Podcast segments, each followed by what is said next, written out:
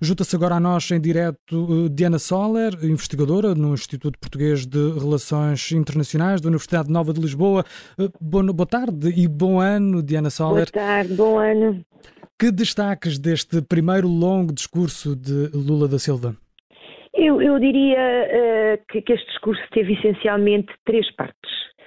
Uh, uma delas esteve relacionada com uma crítica fortíssima ao regime de Bolsonaro, Uh, como, como, quase como diria, como, até como disse o, o, o comentador anterior, Jorge Fernandes. Uh, Jorge Fernandes, exatamente, quase, enfim, pintando uma, um Brasil à beira do abismo que se estava a refazer. aliás, ele usa uma, uma expressão. É um que, estado que, dilapidado, não é? Portanto... É, e usa uma, uma expressão que é muito engraçada, que é a ideia de, de redemocratização uh, uh, do Brasil. Eu também estou de acordo, quer dizer, não há dúvidas nenhumas que Bolsonaro foi um péssimo presidente para o Brasil, que tinha tendências autoritárias, mas não parece que a democracia brasileira estivesse a correr um risco uh, assim tão grande. Mas Lula quis, no fundo, quis se mostrar como uma espécie de um salvador da, da, democracia brasileira, da República Brasileira, que foi outra palavra que ele usou muitas vezes para descrever o, o Brasil, que, que, na sua descrição estava a dirigir-se ao abismo a uma velocidade estonteante. Acho verdadeiramente exagerado e acho que, além de ser exagerado, é muito difícil fazer um discurso de tomada de posse que exclui completamente todos os brasileiros que votaram no Bolsonaro. E são, são metade quer dizer que basicamente é metade do, do Brasil. Uh, e, e, portanto, eu tenho a certeza que os petistas uh, ficaram muito contentes com este tipo de, de, de discurso uh, anti-anterior regime, mas os votantes de Bolsonaro, com certeza, não ficaram. E se há uma coisa que um presidente do Brasil tem que fazer nesta altura, eu, eu, Tentar eu uma conciliação. estou de acordo exatamente com esta ideia de que se devem reforçar as instituições democráticas o mais possível, até porque elas correram um certo risco, mas acima de tudo, isso só é possível se houver uma união, ainda que relativa, entre os brasileiros. Um estender de mão, não é? Exatamente, e este discurso foi exatamente no sentido oposto uh, uh, desse estender de mão. Portanto, nesse aspecto, acho que Lula não começou nada bem.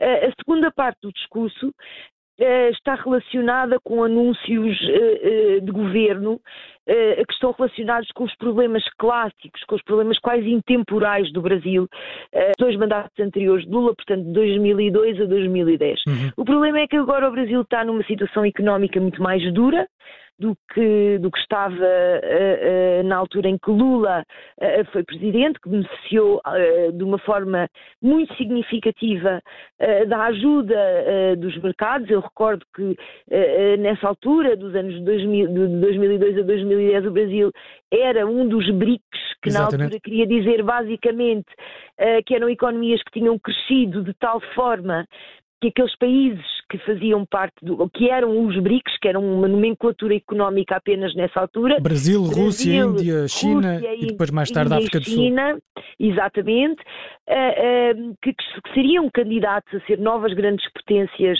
uh, no futuro.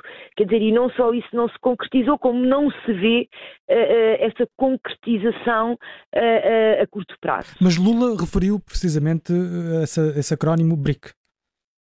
Uh, sim, mas refere-o numa, numa uh, para os nossos ouvintes uh, perceberem a diferença, refere-o numa, numa forma muito diferente, porque na verdade os, a sigla BRIC, na altura era BRIC, foi uma sigla inventada pelas grandes empresas financeiras na altura para descrever estes países, portanto Brasil, Rússia, Índia e China, que estavam a ter crescimentos económicos tão exponenciais que, e, que, e que devido à sua geografia, ao seu tamanho, à sua hegemonia regional, em alguns casos, etc., que é o caso do Brasil, eh, poder-se-iam tornar grandes potências económicas e grandes potências políticas. Depois, por iniciativa da China, uns anos mais tarde, criou-se a Associação BRIC, que agora é BRICS, porque inclui a África do Sul, que é uma associação muito importante, é a associação uh, por excelência, uh, uh, digamos, do Sul global, para pôr as coisas assim, que, que, que efetivamente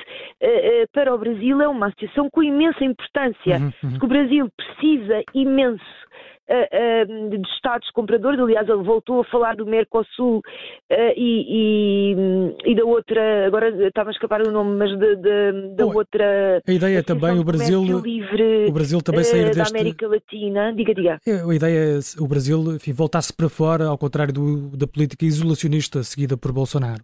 Exatamente, exatamente. Portanto, é numa, numa, numa perspectiva de política internacional. A agenda de política internacional do Brasil ficou um bocadinho sem se perceber qual era, a não ser duas ideias centrais, que é esta da integração uh, multilateral nas organizações institucionais uh, internacionais, uh, especialmente económicas, um, e a ideia de que o Brasil pode ser um país de paz, de construção de pontos, etc. Mas isso é, é um discurso que é muito típico de uma média potência uh, que não tem propriamente poder no sistema internacional, mas que pode ter alguma voz através de alguns mecanismos internacionais ou até da mediação internacional, etc. E, portanto, uh, uh, pronto, é, um, digamos, é uma afirmação que fica sempre bem nestes, nestes momentos. Uhum. Mas há uma coisa que eu gostaria ainda de referir, se ainda tiver tempo. Claro uh, que me pareceu a parte mais inovadora do discurso, que tem a ver com aquilo que Lula também diz em determinada altura, que é uh, que criou uma frente mais ampla do que aquela em que se formou, portanto, na, na, na vida do sindicalismo, perto do Partido Comunista, portanto, uma frente maior e mais alargada de esquerda, nomeadamente uma esquerda muito mais democrática, muito mais amiga do mercado livre, dos negócios, etc., de que ele também falou, em abono da verdade, mas também surge com uma nova agenda que não, não era a agenda do PT, não era a agenda do PT nem de Lula nem de Dilma, um, que é uma agenda, no fundo, da esquerda pós-moderna, digamos assim, que é uma agenda que cria o Ministério dos Povos Indígenas, cria o Ministério da Promoção da Igualdade, cria o Ministério das Mulheres, etc. Ou seja, no fundo vai pegar naqueles temas eh, que se tornaram temas, eh, enfim, que estão na moda uhum. eh, no Ocidente e que são muito caros à esquerda ocidental e que cada vez que começaram numa esquerda mais, mais extremista, mas que cada vez se alargam mais no espectro social da esquerda, e Lula vem anunciar que, que, que, quer fazer parte desse grupo de líderes que efetivamente vão, vão enfim, lutar pelos direitos das minorias, pelos direitos das mulheres, pelos direitos da promoção de igualdade, que é tudo, são tudo agendas meritórias, do meu ponto de vista. Agora, terá que se ver é de que forma é que esta. E, e pronto, e as alterações climáticas, que são, são a agenda transversal, mas que normalmente a esquerda eh, se apoderam um bocadinho desta, desta agenda da, da, das alterações climáticas.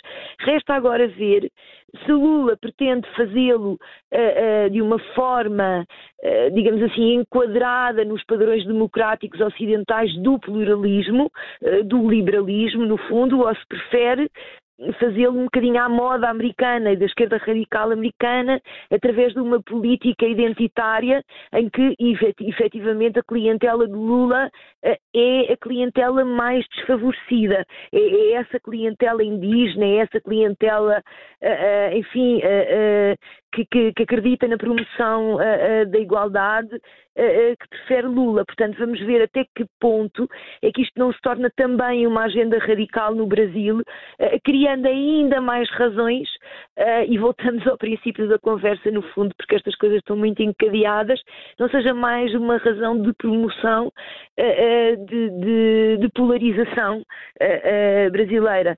Uh, os temas do bolsonarismo caíram completamente, mesmo os meritórios, como os problemas do crime, da segurança. Como se sabe, o Brasil é um país profundamente inseguro. Mas, uh, quer dizer, este é um tipo de transição que é muito o género de transição de eu vou ser tudo menos aquilo que foi o meu antecessor, a minha política vai ser tudo menos aquilo que foi a política do meu antecessor. E, e acho que o discurso foi essencialmente isto.